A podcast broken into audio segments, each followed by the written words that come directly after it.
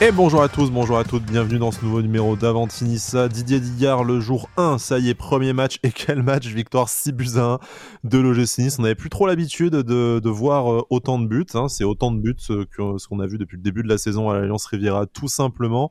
Euh, je crois que l'OGC passe de 20e à 14e attaque en un seul match. Voilà, un festival qui a au moins remonté le moral des supporters présents, déçus ou heureux du départ de Lucien Favre, dont on va forcément parler également dans cette émission, euh, c'est une chose, mais en tout cas un beau spectacle comme on n'avait plus vu euh, bah déjà pas cette saison et peut-être même euh, depuis le fameux match de Coupe de France face à Marseille. Je pense que c'est ce qu'on a vu de plus spectaculaire depuis. Mais pour parler de tout ça et pour parler du mercato, il faut bien continuer les feuilletons du mois de janvier et notamment l'épilogue du feuilleton Mario Lemina, mais également un peu quelques dernières indiscrétions sur celui d'Andy Delors. je vais en parler avec Cédric tout d'abord. Salut Cédric, comment ça va? Bah écoute, ça va, ça va, ça va, ça va Romain aussi, ça va Sky. Que... bah écoute, on est là, on est bien. Petite victoire 6-1, enfin petite. Petite, ouais. tout est relatif. Le mec blasé déjà, genre non, c'est normal.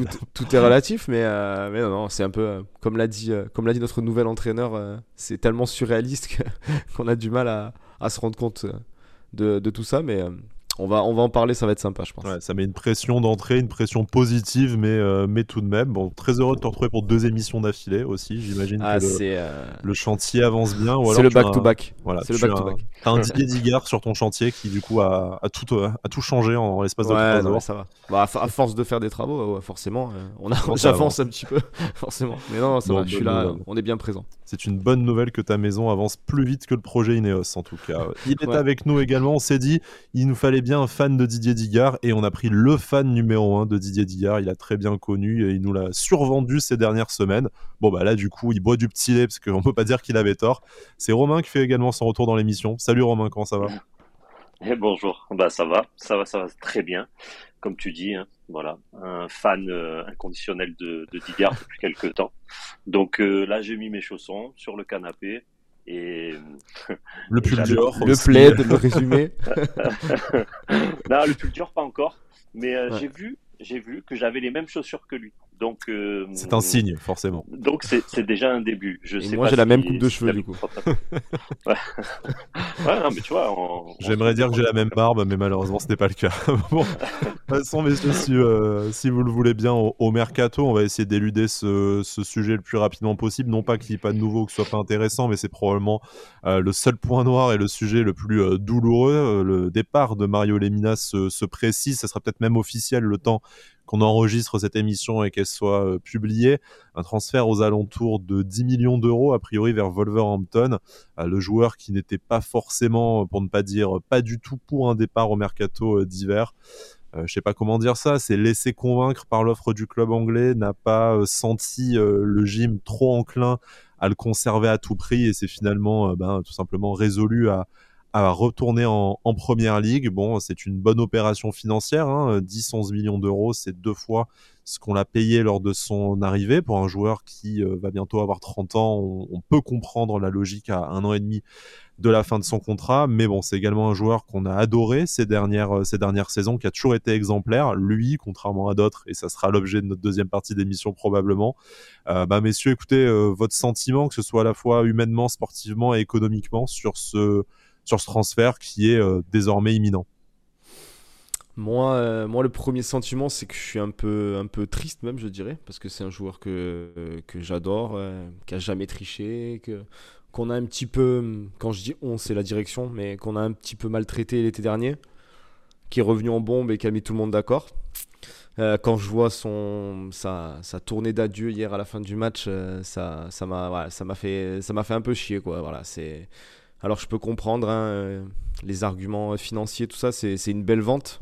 C'est une belle vente, mais bon, comme, euh, on en a parlé hier au stade, euh, c'est pas qu'il faut pas vendre, hein, je dis pas de dépenser dans tous les sens et, de rien vendre, mais, est-ce que tu es à 10 millions près et est-ce que c'est pas plus important de, de garder des joueurs qui sportivement t'apportent quelque chose de, concret plutôt que récupérer 10 millions et, on va savoir ce qu'on va en faire, mais voilà, moi je me J'aurais, j'aurais pas été déçu du tout qu'on, s'assoit sur 10 millions, mais qu'on garde les minas. Quoi. Si, euh, s'il était parti pour 5 millions euh, l'été prochain, euh, ça aurait pas été choquant non plus. Donc, et au moins, il terminait la saison avec nous, il terminait le cycle un peu plus proprement. C'est ça, c'est ça. Là, là, on a l'impression que que la boucle se termine un peu, un peu bizarrement parce que, parce que voilà, les indiscrétions, c'est que lui se sentait quand même assez bien ici. Euh, on l'a vu hier, hein, comme je disais à la fin du match, il, il nous apprécie et c'est réciproque. Mais voilà, on a maintenant reste à savoir ce qu'on va faire avec, euh, l'argent de son transfert. Mais, même si, comme on, va le dire et comme Romain va, va en parler sûrement, mais, mais selon Nice Matin, c'est pas obligatoire qu'il soit, remplacé. Donc voilà, c'est plein de, petits trucs qui font que c'est, comme tu l'as dit, le, point noir un peu de la soirée d'hier. Romain, euh, c'est triste que euh, Lemina s'en aille hein, pour des raisons sportives, humaines. C'est vraiment un joueur euh, exemplaire ces, ces, dernières saisons qu'on a, apprécié, exemplaire sur la phase allée euh, également. Comment est-ce que toi tu expliques cette volonté du gym de le faire, le partir? C'était déjà le cas l'été dernier. Là, ça se, confirme enfin cet, hiver. Et surtout, comme l'a dit, comme l'a dit Cédric, est-ce que tu comprends qu'il ne soit pas remplacé a priori, qu'il ne serait pas forcément remplacé et que cet argent servira en priorité peut-être à financer l'arrivée d'un latéral gauche. On parle de, de Haït Nouri qui pourrait faire le, le, chemin inverse ou d'un attaquant. Alors moi déjà ce que j'ai envie de dire c'est que heureusement que hum, que River connaît bien le projet parce que en faisant la vente de Lemina, moi je le comprends plus du tout. Euh, on est censé garder nos meilleurs éléments, donc je parle sur le terrain, mais aussi sur le dans le vestiaire, parce que après faut aussi parler dans le vestiaire. Mais euh, Lemina, il avait, euh, il était plus que positif, et euh, c'était un, un des, des, rares joueurs d'expérience qu'on a euh, dans le vestiaire. Bon, je, je mets pas Ramsey Barclay parce que c'est des des Anglais, je sais pas s'ils sont vraiment euh, une aura forte dans le vestiaire, mais, mais l'éminent, en tout cas, il l'avait. Numéro 2 derrière Dante, hein. il y avait cette fameuse discussion qui a relancé l'équipe après la défaite à, Angers notamment, hein. ça avait été évoqué dans la presse. Mmh. Donc c'est pour ça, je comprends pas trop le, le choix le choix sportif et même le choix le choix humain parce que c'est pas c'est pas quelqu'un qui, foutait la merde dans le vestiaire au contraire et, euh, et après bah bien sûr un triste euh, 11 millions ouais c'est c'est une belle vente, mais, mais bon, pour euh, pourquoi? Euh, Je sais pas. Ils, ils nous disent qu'on a des objectifs européens, donc ils veulent bien figurer en Coupe d'Europe. Je pense qu'il aurait été très très utile parce que bon, on peut jouer dans des stades qui sont qui sont un petit peu chauds et tout, et je pense que lui, il a un tempérament où voilà, il, craint des gains quoi. On l'a vu, euh, vu, hier avec Kazri. Hein.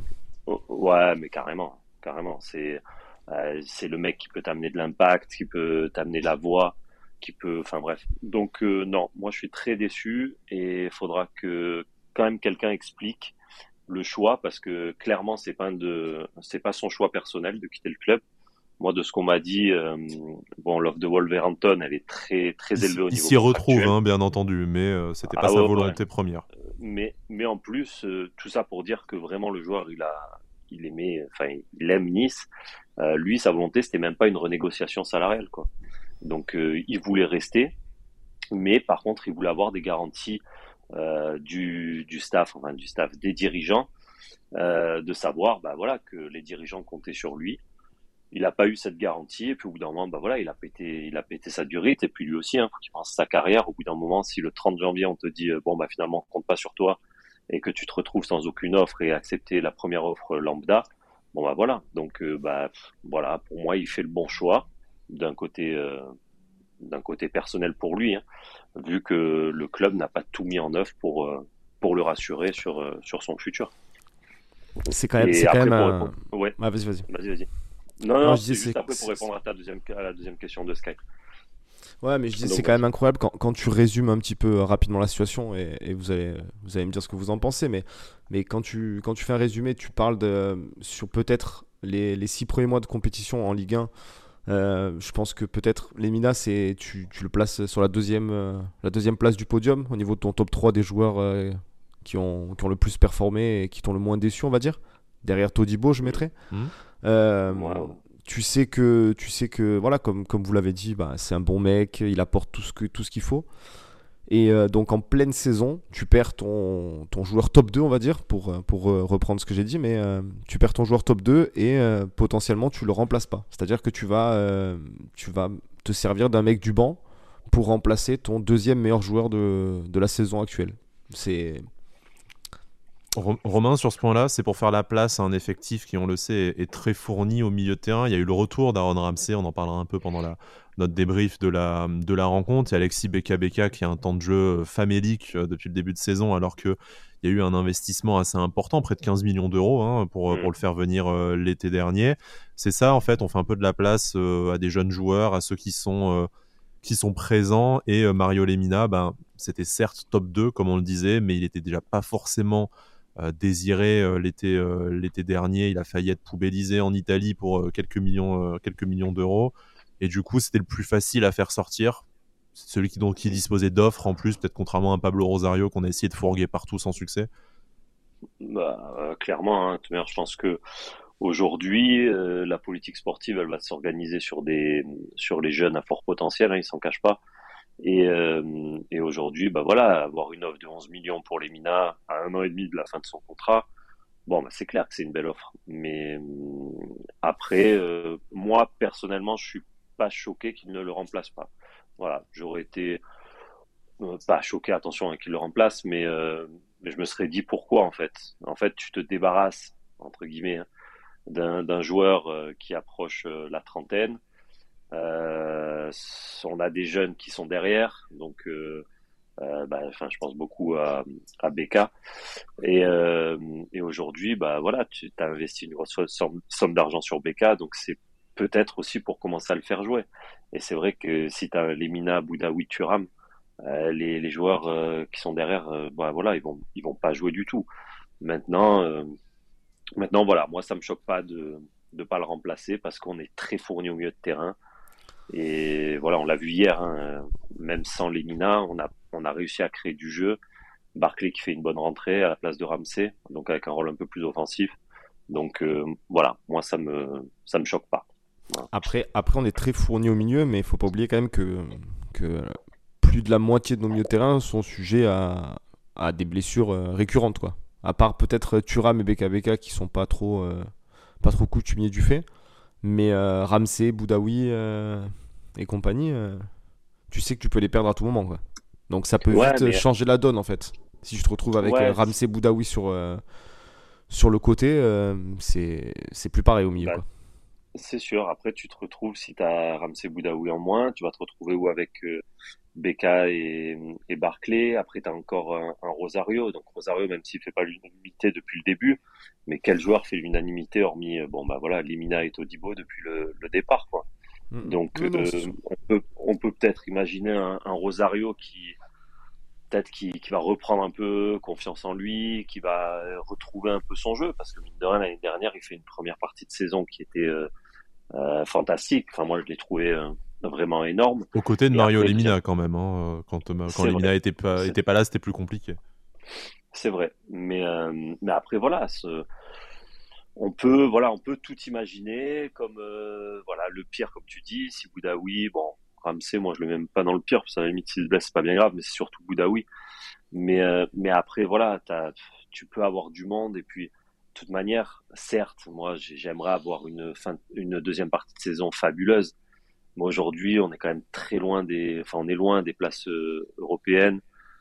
Donc, euh, si c'est pour commencer à, à, mettre du temps de jeu à des, à un BKBK, bah, moi je te dis pourquoi pas pour préparer la saison prochaine, je sais pas. Romain, pour ah. rebondir sur ce que tu dis et conclure sur le, sur le, le volet euh, Mario Limina, est-ce qu'en fait tout simplement c'était pas euh, profiter de l'offre inespérée qui arrive euh, là au mercato d'hiver, sachant qu'elle ne se représentera probablement pas à l'été parce qu'il y aura davantage de choix, six mois de contrat en moins de, pour, pour Mario Lemina en sachant que le joueur, euh, le, départ était probablement programmé par rapport au projet que tu citais hein, sur des jeunes à, fort potentiel et de se dire, bah, vu qu'on n'a plus grand chose à jouer sur la deuxième partie de saison, euh, vendons euh, Mario Lemina au, sommet de sa, cote. Ça donnera un peu de temps de jeu aux jeunes. De toute façon, si jamais ça nous fait perdre une ou deux places, on vise plus vraiment les plus vraiment les places européennes a priori cette saison. Donc tant qu'à faire, autant faire la culbute au moment où elle se présente plutôt que euh, de repousser l'échéance. Voilà, il y a 4 euh, mois de compétition encore là de toute façon, 4 euh, mois et demi. on peut espérer que tous les joueurs ne se pètent pas en même temps, même si à l'OGC Nice c'est déjà c'est déjà arrivé. Mais non, mais voilà exactement. Moi je pense que de toute manière, Digard, bah, on l'a vu hein, hier, il a fait rentrer Buonani je pense qu'il va, il va s'appuyer sur, sur quelques jeunes et tout. Et ben voilà, hein, maintenant c'est à eux de, de, montrer aussi que voilà la direction a pris la bonne décision, même si pour moi elle va être dure à digérer.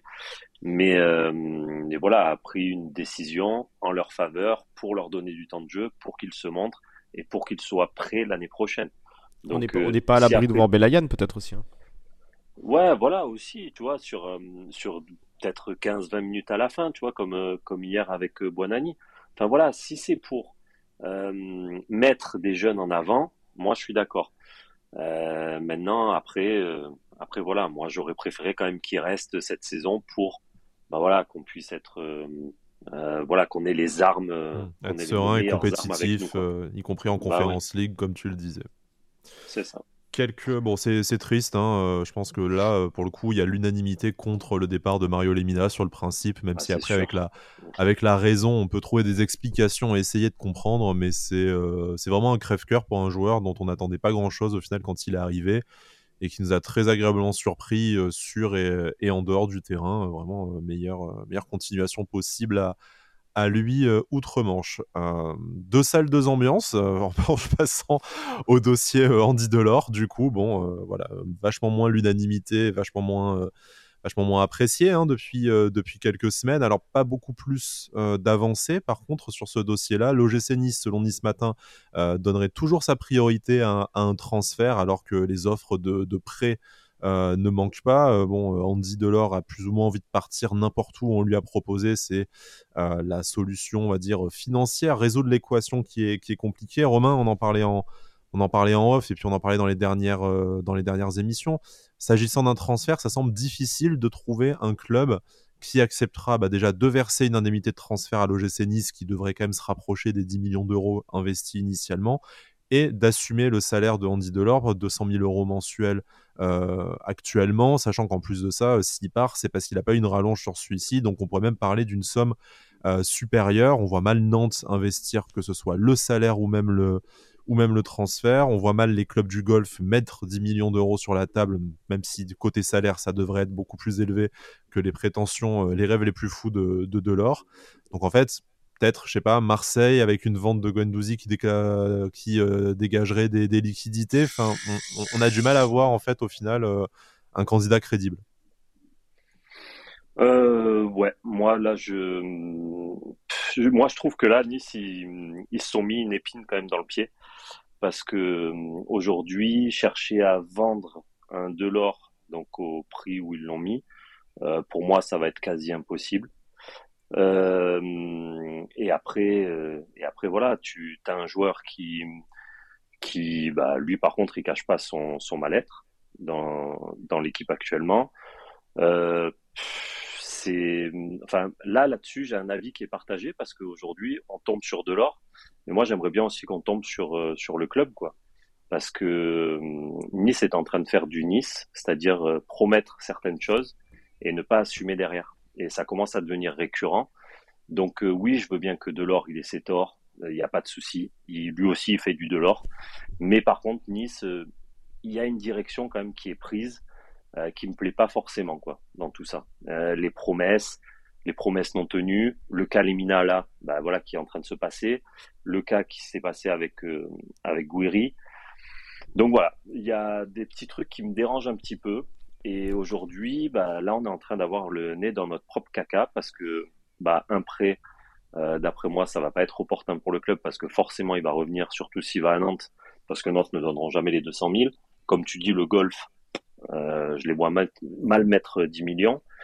Donc euh, là, aujourd'hui, on est un petit peu dans une impasse. Et Marseille, je je sais pas, je le vois pas partir, je les vois pas mettre 10 millions non plus sur un sur un vu qu'eux, ils cherchent aussi un petit peu de, de profit avec des reventes. Donc, euh, donc voilà, moi là, je, je serais incapable de donner le, la suite la suite que va le déboucher de cette histoire. Cédric, en plus de ton avis sur bah, le potentiel transfert et, la, situation, au final, est-ce que ça risque pas aussi de bloquer le mercato de, de l'OGC Nice? On sait qu'il y a un joueur offensif qui est espéré, attendu euh, à l'OGC Nice euh, euh, sur cette période. Florent Isolfi parlait de une à trois recrues. Alors la recrue évidente, ça semble être le latéral gauche. après, pour les deux autres, les pronostics sont ouverts, mais devant, on a l'impression que c'est un peu l'embouteillage et que s'il n'y a pas de départ ou de départ en prêt, hein, on pense notamment à, à Bilal Brahimi qui pourrait libérer une place momentanément, on a du mal à imaginer un, véritable attaquant ou même joueur de couloir arriver, parce que ça va, ça va commencer à être difficile de donner du temps de jeu à tout le monde. Ah oui, bah c'est ça, hein, comme tu l'as dit, je pense que quand, quand Gisolfi parle de 1 à 3 recrues, bah, il parle clairement de, joueurs style Delors, hein, savoir s'il va partir, est-ce est-ce qu'on va avoir est-ce qu'on va avoir l'offre qu'il faut? Est-ce qu'on euh, on va finir par le, brader un peu à 2-3 jours de la fin du mercato parce qu'on veut absolument faire quelqu'un plutôt que garder euh, un mec qui a plus du tout la tête à Nice? Parce qu'apparemment, de, des indiscrétions que, qu'on a eues, c'est un peu le cas. Hein. Lui, euh, lui a clairement envie de partir. il a eu des promesses, comme l'a dit Romain, donc je suis, suis d'accord pour faire la part des choses. Hein. Je, je, je cautionne absolument pas la mentalité du mec. Hein. Par contre, la façon de faire, elle est, elle est, elle est dégueulasse pour moi. Je veux dire, tu peux, euh, tu peux être déçu parce qu'on t'a fait des promesses, parce qu'une personne t'a fait des promesses, hein, euh, sans, sans, la citer, cette personne-là, mais, mais, euh, mais tu peux faire les choses proprement. Tu peux, tu peux même le dire publiquement. Hein. Tu peux même dire publiquement, moi, le club m'a promis quelque chose. je veux dire, c'est pas les, c'est pas les médias qui, qui manquent ici et, pour parler de Nice. Donc sors-le publiquement que, que tu attends quelque chose de Nice, que tu es bien ici, un peu voilà, un peu comme les Minas, tu vois, tu peux tu peux demander quelque chose tout en déclarant un peu entre guillemets, je vais, exagérer, mais un peu l'amour que tu as pour le club euh, et pour les supporters, parce que tu sais que tu es apprécié en plus. Bah, il a préféré euh, faire euh, son option habituelle, c'est-à-dire je, suis, malade, je, pars un peu au clash pour obtenir ce que je veux.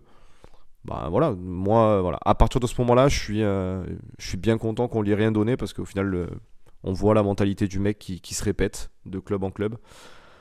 Euh, et, pour te répondre, oui, j'espère, euh, j'espère moins le voir partir. Euh, alors, est-ce qu'il faudra le brasser? Est-ce qu'il faudra l'envoyer en prêt avec une option d'achat obligatoire, quelque chose? Espérons que Gisolfi arrive à faire un, coup, un coup de Trafalgar pour, pour, pour le laisser partir et récupérer quand même quelque chose. Si c'est pas cette année, en vue de l'année prochaine peut-être.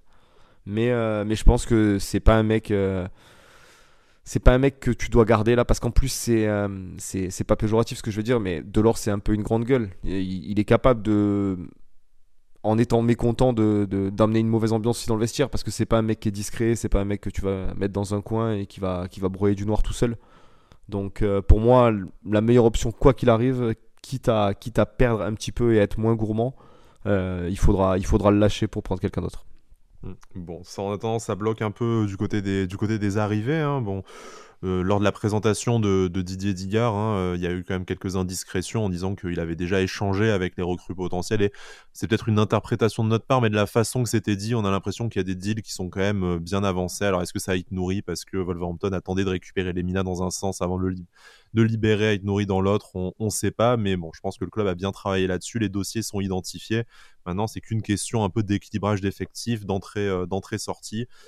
Ça devrait, euh, voilà, on l'espère en tout cas que ça doit arriver dans les prochains jours, parce que sans, euh, sans dire on est le 2 janvier, mercato de merde, on est quand même déjà le 12, il y a plus d'un tiers de la période qui est, qui est passée. Et bon, pour l'instant, il y a beaucoup de départs, hein, mais peu, peu d'arrivées. En tout cas, peu d'échos sur les arrivées. On espère que ça travaille dans le plus grand secret. Messieurs, je vous propose de passer au, de passer au match.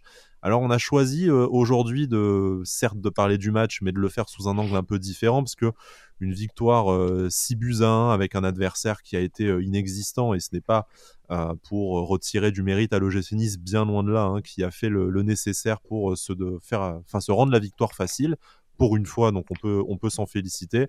Mais je pense que dans l'analyse euh, tactique et euh, du déroulé du match, on va rapidement euh, tourner en rond, être limité.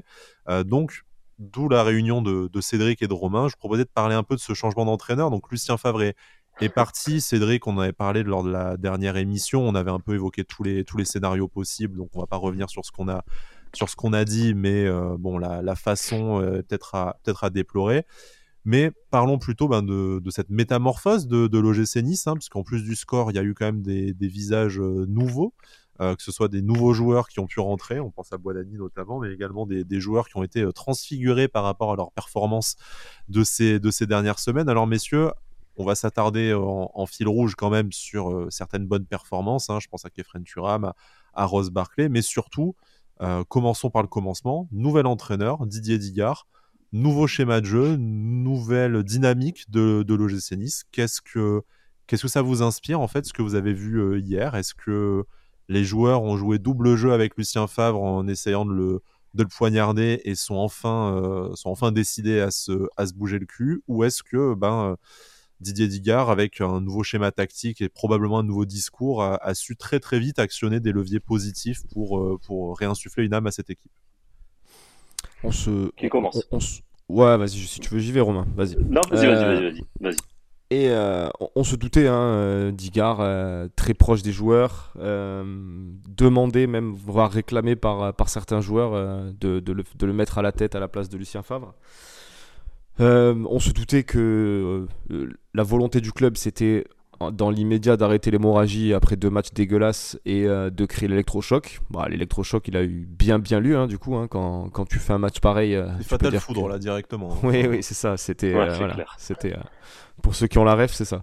Mais, mais donc, oui, bah, tu, peux, tu peux dire que c'est forcément une première réussie, surréaliste, comme l'a dit un peu un petit gars. Après, j'ai énormément apprécié euh, la classe qu'il a eu de, mentionner quand même, euh, de dire que c'était euh, c'était le travail de Lucien et que le foot peut être cruel parce que voilà, il, est arrivé la veille de match, donc il a eu la grande classe de, le dire. maintenant, là où je vais un peu basculer sur, ce que tu disais par rapport au, double jeu des joueurs, je vais donner mon avis. Mais euh, quand tu vois, euh, par exemple, je vais, je vais reciter hein, pour euh, certains, mais, mais Todibo, Dante, Lemina, qui est Favre ou qui est Digard, c'est des mecs qui sont à 100% et qui sont constants. Voilà, tu, tu peux rien dire. Moi, j'ai pas vu de différence entre le Todibo de Favre et le Todibo de Digard hier. idem pour Dante, idem pour Lemina, idem pour certains d'autres peut-être que j'oublie. Euh, mais par contre, à côté de ça, j'ai vu par contre des mecs qui pendant 6 mois ont absolument rien foutu et qui hier, euh, j'ai vu d'autres joueurs. Je pense à Kefren Turam, hein, je le dis clairement. Par exemple, Turam qui depuis 6 mois, alors certes, peut-être le, rôle était différent, la, le discours était différent, euh, mais, mais courir, mettre de l'envie, tacler, faire un pressing, euh, je pense que même si tu es dans un système où tu es à l'agonie complet et que tu comprends pas ce que dit ton coach, je pense que tu es capable quand même de montrer de l'envie et de mouiller le maillot. Euh, c'est pas le seul, hein. je, parle de Turam, mais, euh, ça marche pour d'autres aussi. Hein. Mais, mais voilà, donc évidemment que hier ça tourne bien. On a vu des mecs qui avaient l'air à l'aise complètement dans ce système, qui avaient l'air en confiance totale. Parce que c'est ça, hein. c'est d'être en confiance avec ce que dit ton coach et de rentrer sur le terrain à 3000 à l'heure. Euh, donc ça, on l'avait perdu et il faut pas le nier. Euh, Favre avait peut-être un entêtement, euh, il y a eu un choc générationnel, le fait de vous voyer les joueurs. ça, a créé cette cassure qui, s'est amplifiée au cours de la saison et qui était, et comme on l'a dit dans, dans, une émission précédente, son départ il était inéluctable. Mais, mais voilà, j'en veux un petit peu aux joueurs. Je pense que hier dans le stade, on en a parlé un peu tous et j'ai vu que beaucoup de monde avait un peu le même ressenti que moi. Euh, on a l'impression que les joueurs euh, arrivaient à un moment, ont, vu que l'alchimie ne se faisait plus avec, euh, Favre. Et, et on, je vais pas dire tout fait, mais on favorisait le fait d'avoir sa tête et, de mettre Digard en poste. Alors, par contre, je suis désolé les gars, hein, ça va durer peut-être un tout petit, enfin ça va être peut-être un tout petit peu long, mais j'essaye de condenser au, plus rapide. Euh, moi, donc, euh, dès qu'il y a eu les, les rumeurs de, de Favre, euh, donc, ouais, comme, comme tous, hein, moi j'étais super content, j'étais content, on allait retrouver du jeu, etc. Et en fait, j'écoutais RMC, donc c'était quoi, en mai, je crois, hein, en juin, non, ouais, enfin bref, vraiment début, début de saison, quoi. C'est quand on parlait quand Favre n'était même pas encore officialisé au club. Et il y a Paulo Breitner qui parlait de Favre et qui disait que ça faisait depuis un petit moment qu'il avait pu entraîner, que sa dernière, euh, son, passage à Dortmund, surtout la dernière saison, s'était mal passé, et euh, parce que justement Favre restait toujours ancré sur ses idées, euh, que ça ne passait plus donc avec le groupe et qui faisait un petit peu sa diva. Donc bon, moi je l'avais, je m'étais dit ouais c'est ce mec c'est un connard. Enfin bref. Et donc le début de saison, le début de saison se fait et quand on me dit que aujourd'hui les joueurs, euh, bon bah voilà, se sont se sont transcendés, ont été meilleurs, etc. Et donc ils ont joué double jeu pour euh, faire licencier Favre. Euh, depuis le début, depuis que Favre était là, moi j'ai pas vu un seul joueur euh, à un niveau correct, hormis ceux que vous avez cités, les mêmes. Hein. Enfin moi je vais juste dire Todibo, Limina, bon Dante aussi quand même. Mais hormis ces trois-là, je n'ai pas vu un seul joueur à leur niveau. Et aujourd'hui, donc c'est pour ça que j'arrive pas à comprendre comment on peut dire que les joueurs ont lâché Favre. Euh, et ensuite, donc je vais continuer après le match euh, de Clermont. Euh, on m'a dit, on m'a dit voilà, aujourd'hui, si on continue comme ça, on va dans une merde cataclysmique. pourquoi? Parce que bah aujourd'hui, Favre, c'est malheureux, hein, mais il reste à l'ancienne. Il veut pas revenir, il veut pas revenir à un mode euh, au mode actuel, c'est-à-dire, enfin, peut pas venir même au mode actuel, c'est-à-dire à, utiliser la vidéo, à utiliser certains points qui peuvent lui faciliter la tâche. Et même à ce jour, je me dis même que son staff, donc les deux adjoints qu'il a pris, il les a pris exprès, euh, bah, avec peu d'expérience du haut niveau, pour pouvoir lui gérer tout tout seul. Voilà, moi, moi c'est mon, mon, intime conviction. Il a voulu tout gérer tout seul. Et d'ailleurs, on entend je te coupe, conférence de presse. Bah voilà, tu y viens, donc vas-y, je t'en prie. Voilà. Et c'est pour ça que, en entendant ça en conférence de presse où on dit, euh, ouais, euh, au bout d'un moment, on ne peut pas tout gérer tout seul. Moi, je pense qu'il a, voilà, tout voulu gérer. Il s'est dit, bon, bah voilà, je reviens à Nice, on me veut absolument. Bah moi, je vais faire un truc à ma façon.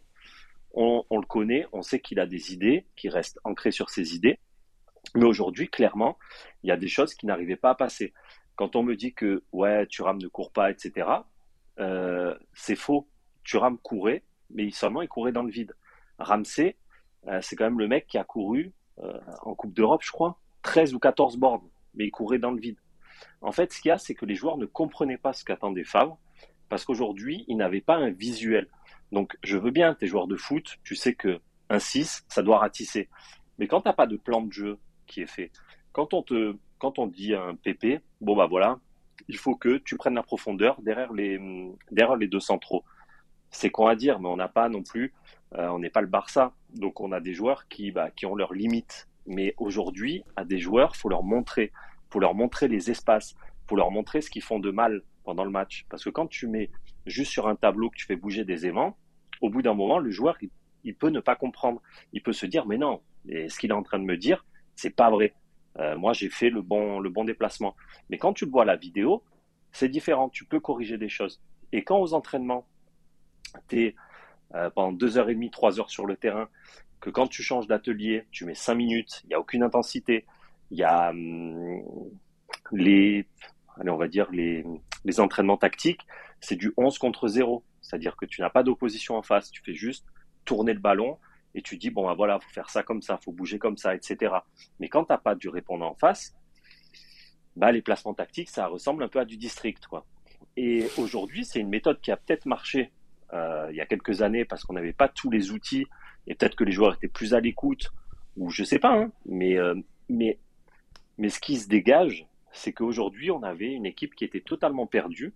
On a, euh, on a chié sur le recrutement enfin les supporters ont chié sur le recrutement en disant pas équilibré, etc. Je veux bien, je veux bien qu'il y ait eu des manques, mais on a comblé, moi je pense, beaucoup de manques aussi. Euh, parce qu'un PP, pour moi, même si bon, bah voilà, il n'a pas fait, euh, pour l'instant, il n'a rien fait d'extraordinaire, mais pour moi, c'est un super joueur. Un Barclay, euh, Barclay, c'est s'il retrouve un peu son niveau, c'est un super joueur. Auteur d'un doublé tous les deux hier, hein, quand même, donc. Oui, oui, voilà. Pour Et quand tu vois l'impact quand même que euh, ont des mecs comme ça, même Diop, Diop, on voit quand même qu'il a énormément de talent. Un Laborde, je suis pas totalement fan d'un Laborde, mais tu vois que dans l'envie, hier, il t'a fait un match, mais enfin, moi, je l'ai trouvé. Et encore un poteau, naturellement, c'est sa signature. Ouais, voilà, c'est ça. En plus, ce mec, il a pas de cul. Mais euh, non, un Laborde, pour moi, c'est fantastique d'avoir ça dans l'équipe. S'il a ce niveau-là, niveau-là, franchement, je vais, je vais retourner ma veste, ça c'est sûr. Mais voilà, pour moi, aujourd'hui, euh, malheureusement, ce qui s'est passé hier, c'est la conséquence de, bah, de ce qui a été fait avant. Euh, Digard, il a un discours positif, il est, il est vif, il est tonique, chose que n'était pas forcément Favre. Et aujourd'hui, on a une équipe jeune qui a besoin de tonicité. les entraînements, bah, ils sont plus toniques. Donc je dis, bon, il en a fait qu'un entraînement, mais quand même, ils sont arrivés avec le staff il y a un petit moment, en début de, de, reprise là. Donc les entraînements étaient déjà un peu plus toniques. Et, et aujourd'hui, bah, il y a des appuis vidéo. Et quand tu définis un plan de jeu avec des courses, avec un pressing à effectuer, à quel moment effectuer le pressing, à, où se positionner. Enfin, je sais pas si vous avez remarqué, mais Dante, euh, c'est, ça faisait depuis très très longtemps que je l'avais pas vu aussi haut sur le terrain. Hmm. Euh, notre ligne défensive, elle était dans le camp adverse. Toute l'équipe même. Hein. Mais c'est vrai que pour Dante qu'on a, enfin, on euh, dans, dans l'émission et, en dehors, hein, j'accuse personne, mais on s'est beaucoup interrogé sur la question de euh, est-ce qu'on ne joue pas trop bas à cause de Dante pour euh, parce qu'il aura, il aura pas la vitesse pour se replier et tout? Ben, certes face à un adversaire extrêmement faible hier, mais en fait on s'est rendu compte qu'on on partait peut-être d'un postulat complètement faux et que c'était pas pour protéger Dante ou pour protéger euh, Casper euh, Schmeichel que le, que le bloc était bas, mais juste parce qu'effectivement, personne savait comment avancer et comment ce bloc pouvait avancer en, pouvait avancer ensemble. Et l'action, je sais plus si c'est du premier ou, ou, du deuxième but, où au final, tu as trois joueurs qui font un appel. Il y a eu plus d'appels en une action de but que, depuis, que sur tous les matchs depuis le début de la saison, en fait. Donc, c'est. JP, je vais même aller plus loin. hier, on a vu six buts sur six actions de jeu. Euh, comme je le répète. Je crois qu'on était à 8 euh, depuis le début de la saison. Hein. Mais attention, c'était pas des actions de jeu, c'était des exploits individuels, c'est différent. Oui. Euh, quand quand tu as, un, Laborde qui te sort un, ciseau, quand tu as un Atal qui te fait un, bah voilà, qui te passe toute la défense en revue, qui marque, quand tu as un job qui tire, ça touche le dos de la board et ça rentre. Enfin, tu vois ce que je veux dire? Hmm. Aujourd'hui, sur nos 16 micro-buts qu'on avait mis avant le match d'hier, on a peut-être deux buts qui, ont été inscrits dans le jeu. Hier, tu en as six qui sont inscrits dans le jeu. Déjà sur 16, il y, avait, il y avait 40% de penalty déjà. Voilà, déjà. Mais donc je veux bien que les joueurs, sur les deux derniers matchs, à Rennes et contre le Puy, surtout contre le Puy, aient totalement lâché Favre. Et meilleur contre le Puy, il y a eu certains trucs. Voilà, les joueurs, ils cherchaient plus à, parler à Digard qu'à Favre. Mais euh, donc déjà, ça montre que voilà, il y a une cassure. C'est sur ce euh, point-là que je, pointais du doigt sur toi. Mais, mais après, la cassure, certes, et les joueurs, bah, franchement, ils ont lâché sur les deux derniers matchs. Mais de là à dire que hum, ça fait bien plus longtemps, ah, moi, ça, c'est pas, ce que j'ai dit, parce que j'ai dit, j'ai dit que l'entêtement de Favre, le choc générationnel, toute la cassure, elle a commencé, puis elle s'est accentuée au fil de la saison. C'est ce que j'ai dit. Il y a peut-être jamais eu d'adhésion, hein, messieurs. On sait que déjà, Favre a été choisi par Jean-Pierre euh, par River. Ineos n'était pas spécialement euh, chaud patate. Euh, le mercato qui a suivi euh, l'a prouvé. Hein. D'ailleurs, on n'a pas trop tenu compte euh, de, ses, de ses besoins. La plupart des joueurs qui sont arrivés, du coup, sont peut-être pas venus pour Lucien Favre. Donc, en fait, on s'est retrouvé face à un groupe qui a jamais adhéré au discours et c'était inéluctable, juste le temps que ça pourrisse. Il y a eu des hauts et des bas en fonction des résultats, mais en fait, euh, au lieu de parler de cassure, il y a peut-être eu jamais adhésion d'entrée de, jeu. C'est peut-être pour ça aussi que, par exemple, là, euh, lors de la conférence de presse de Diga, on entend un Gisolfi qui parle de, euh, de, de, tout faire ensemble, de tout faire, je sais pas comment il a dit, un staff club, c'est ça? Si, si, voilà. Ça, Parce que, voilà, encore une fois, comme vous l'avez dit, la finalité, c'est que le retour de Lucien Favre est un échec, et, mais un échec de River seulement. parce que c'est lui qui a, pris, qui a été garant de ça. Et je pense que, euh, que c'est ce que le club ne veut plus au final. Ils veulent, euh, ils veulent travailler tous ensemble, comme, il, comme l'a dit Gisolfi. Que ce soit pour les recrues, pour les décisions, pour, euh, pour absolument tout. Donc, tout sauf dormir, parce que chacun sa femme, comme a dit. Exactement. Voilà. Exactement. Et après, juste, je veux revenir sur le point de Turam. Turam, moi, on, on m'avait dit déjà, il y a un petit moment, parce que ça fait. il a été dégueulasse quasiment le, tous les matchs, depuis le début de la hein. saison. Hein. Ouais, voilà, hein, quasiment tous les matchs. Il n'y a pas un match où, ouais, peut-être un ou deux matchs où il sort un peu du lot, mais bon, c'est léger. Mais, euh, mais moi, on m'a dit, euh, en fait, Thuram, il a besoin d'être cadré. C'est un joueur qui a besoin d'être cadré, qui, qui, a besoin de savoir exactement ce qu'il fait. Et euh, un joueur comme Lemina, lui, par contre, il a besoin d'être assez libre sur le terrain, tout en sachant quand même qu'il a un rôle défensif, etc. Mais il a un truc que bah voilà, il a besoin d'être plus, libre, plus libre. Sous Galtier, Thuram, il était cadré, chez cadré. Et Lemina, par contre, il était cadré alors qu'il a besoin d'être libre. Donc Lemina, il a fait une deuxième partie de saison beaucoup moins bonne avec Galtier parce que justement, il n'avait pas cette liberté et il devait se, se contenter d'être dans une zone et de protéger cette zone, etc. Euh, tandis que Thuram, lui, il avait vraiment un cadre bien précis et faire, bah voilà, euh, tu, on lui dit, tu fais ça, tu fais ça et tu fais ça. Et aujourd'hui, Thuram, c'est quand même, bah ça fait quoi? Ça fait un an qu'il est titulaire indiscutable, enfin qu'il est devenu quasiment indiscutable, même si là, ça a été un peu écorné en début de saison. Mais euh, l'année dernière, je crois qu'il est titulaire indiscutable avec Galtier à partir de ouais, janvier-février, il me semble. Donc aujourd'hui, ça reste un jeune joueur et qu'il faut cadrer.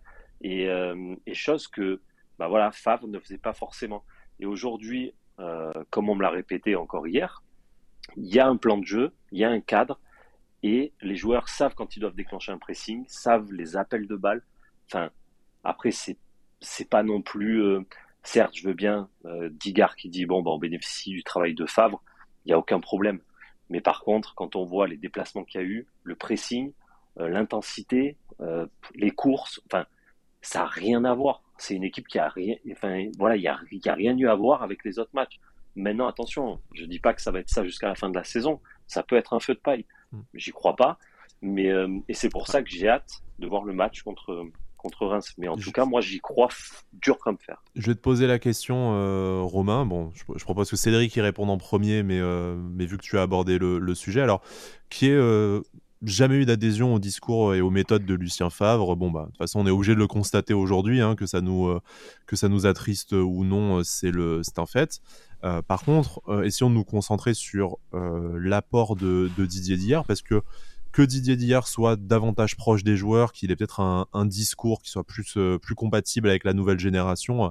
Après tout, il est même plus jeune que, que Dante, hein, et donc du coup, il a arrêté sa carrière il y a, il y a seulement quelques années. Euh, je pense qu'il a eu euh, une carrière en même temps que la plupart des joueurs de, de l'effectif. Pour les plus jeunes, il les a connus au centre de formation, donc on comprend cette proximité. Par contre, au niveau de l'apport purement tactique, on a du mal à croire que, en fait, en trois jours, euh, il ait apporté tout, tout ce qui est, bah, je sais pas, les appels, le placement, tout ça qui, qui commence à insuffler un peu ses idées, le changement tactique avec plus ou moins tout le monde à son, à son poste aussi. Il y a forcément fortement aidé et c'est une, une, bonne nouvelle et on pouvait faire ce reproche-là à, Lucien Favre. Mais voilà, là en fait, c'est quoi? C'est est-ce que Didier Dillard a finalement, euh, on le soupçonnait pas, mais un, un, avis, un point de vue, une connaissance tactique sur le jeu qui est euh, assez poussé pour tout de suite mettre des idées très concrètes en place et euh, ben, rendre le jeu de l'OGC plus fluide et plus agréable comme on l'a vu euh, hier soir?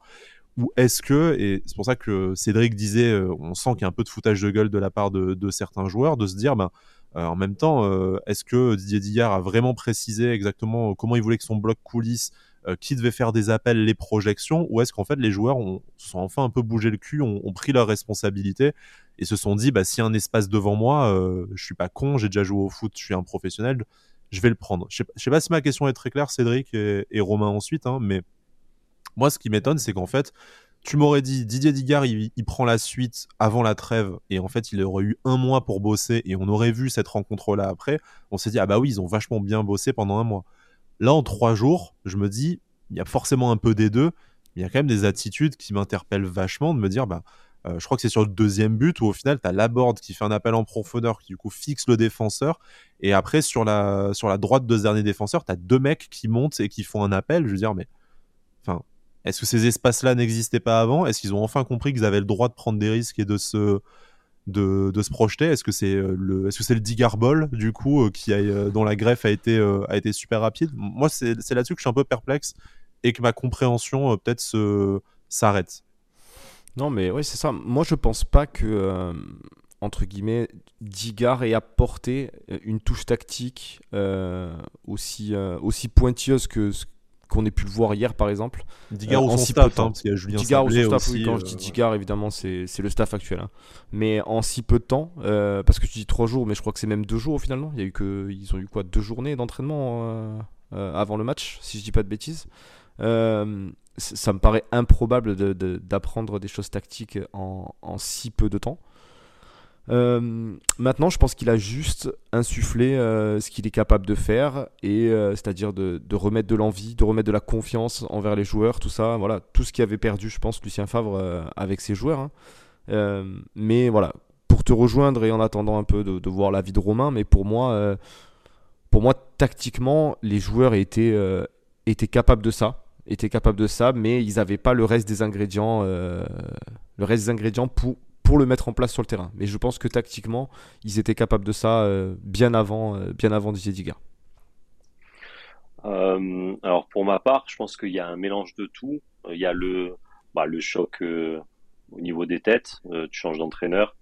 C'est un mec que connaissent tous les joueurs. Et c'est vrai qu'il y a un grand respect donc pour Digard. Donc, au bout d'un moment, c'est vrai que, enfin moi qui ai un peu joué au foot, hein, même à un niveau amateur, mais ce que je veux dire, c'est que des fois, tu as plus envie de te donner pour un entraîneur qu'un autre. Voilà. Et je pense que c'est ce qui s'est passé euh, hier. Euh, après, il y a aussi cette défaite au puits où, bah, au bout d'un moment, tu es professionnel et j'imagine qu'ils ont quand même un, un minimum d'estime d'eux-mêmes pour euh, bah, retourner au, au, combat en championnat et montrer que c'était une bah, une catastrophe industrielle, mais c'était une erreur de parcours. Donc je pense qu'il y a ça qui a joué. Et, et comme tu le disais, Sky, tout à l'heure, euh, avoir des joueurs à leur poste, déjà, ça aide plutôt pas mal euh, dans, le, dans le choix. Donc même s'ils n'ont pas bossé euh, depuis des mois et des mois au niveau tactique, mais déjà de retrouver un PP donc sur le côté droit dans un 4-3-3, euh, un milieu à 3 avec une sentinelle, d'ailleurs Dante le dit en fin de match. Donc c'est vrai que voilà, retrouver des joueurs à leur poste, peut-être que déjà ça amène une certaine fluidité dans le jeu. Mais après, et ça moi j'en suis certain, le parce qu'ils ont fait un, gros travail là-dessus, euh, quand tu vois, et je le répète encore une fois, hein, mais quand tu vois tes erreurs en vidéo, euh, qu'on te dit, bon ah, voilà, tu vois le geste qu'il fallait faire, le déplacement qu'il fallait faire, c'était celui-là. Euh, moi je te demande de faire ça, de faire ça. Après c'est juste euh, enfin voilà, après c'est ça t'amène de la fluidité. Après, je dis pas que Digard il a tout révolutionné en deux jours. Euh, c'est pas c'est pas ça le truc. Mais euh, aujourd'hui, entre tous ces facteurs, entre l'envie de se dépasser pour un nouvel entraîneur, pour un homme qu'on qu'on aime, parce qu'apparemment, euh, voilà, il est très aimé, et, euh, et le fait de voir les les erreurs en, vidéo, bah, ça t'amène peut-être à une réflexion différente quand tu es sur le terrain et d'avoir un rôle que tu connais bah, ça t'amène aussi bah, une confiance dans le jeu, des déplacements que tu, que tu connais. Euh, enfin voilà. Donc je pense que parce que après il a rien, il a rien fait de fou. Hein. C'est un 4-3-3 du début jusqu'à la fin. C'est le 4-3-3 de l'OGC Nice quand il était joueur, hein, d'ailleurs, un système qu'il a, qu a pensé. Mais c'est exactement ça. Et au final, souvent on te dit ouais en phase offensive on va être en 4-3, en 4-4-2 et après en phase défensive on va se moduler en 4-2-3-1 ou je sais pas trop quoi. Enfin voilà, lui, il est parti vraiment sur un sur une tactique euh, qu'il a respectée, enfin de ce que j'ai vu, hein, mais en 4-3-3, phase défensive, passe offensive, les ailiers qui, qui descendaient, le milieu à 3, enfin je veux dire, il n'y a pas plus basique quoi. Donc euh, après, voilà, moi pour moi, je pense que on a un, on a un effectif mine de rien qui est de qualité on a des joueurs, j'en suis certain, qui sont quand même intelligents. Et quand tu leur donnes juste bah, une tactique euh, qui est connue de tous, un 4-3-3 basique, euh, au bout d'un moment, bah, le repère des joueurs, peut-être qu'il se fait plus facilement. Moi, je trouve qu'il n'y avait que la board, et encore, ça est super bien tiré, mais en neuf tout seul, en pointe de l'attaque, pour moi, c'est pas son poste. Mais, euh, mais après, tout le reste, bah voilà, ils étaient à leur poste, avec une confiance peut-être retrouvée, comme dit Dante, avec un discours positif. Enfin voilà, après je pense qu'il y a plusieurs euh, ingrédients qui font que, et c'est pour ça que je demande à revoir euh, à Reims. Et petit aparté, apparemment Sablé, il est, euh, il connaît très bien le foot et, et c'est un, une très bonne recrue pour le staff.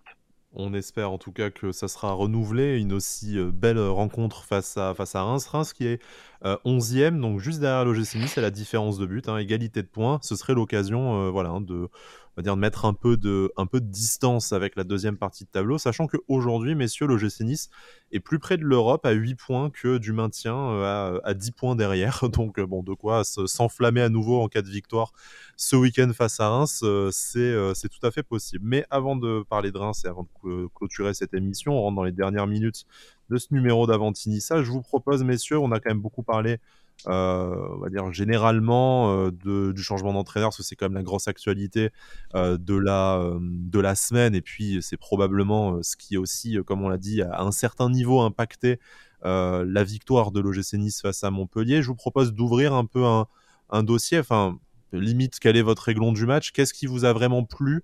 Et qu'est-ce que vous espérez en fait revoir très très vite? Qu'est-ce qui vous a hypé en fait particulièrement dans cette victoire au-delà des six buts Est-ce qu'il y a quelque chose sur lequel vous avez un peu plus vibré et qui vous donne envie tout de suite de vous projeter face à face à Reims, que ce soit je sais pas un comportement, un, joueur en particulier, n'importe? Moi, moi c'est surtout. Euh, alors, moi, il y a un truc qui m'a frappé, c'est que quand je suis sorti du match, je me suis dit que ça faisait très très longtemps que j'avais pas pris du plaisir euh, en regardant Nice, en fait. Et, euh, et du coup, ben, pour rejoindre ce que vous dites, en fait, j'ai très hâte d'être à dimanche pour voir un peu si, si on est capable de renouveler ça. Est-ce que c'est un one shot? Est-ce que, est que vraiment, vraiment, ça va.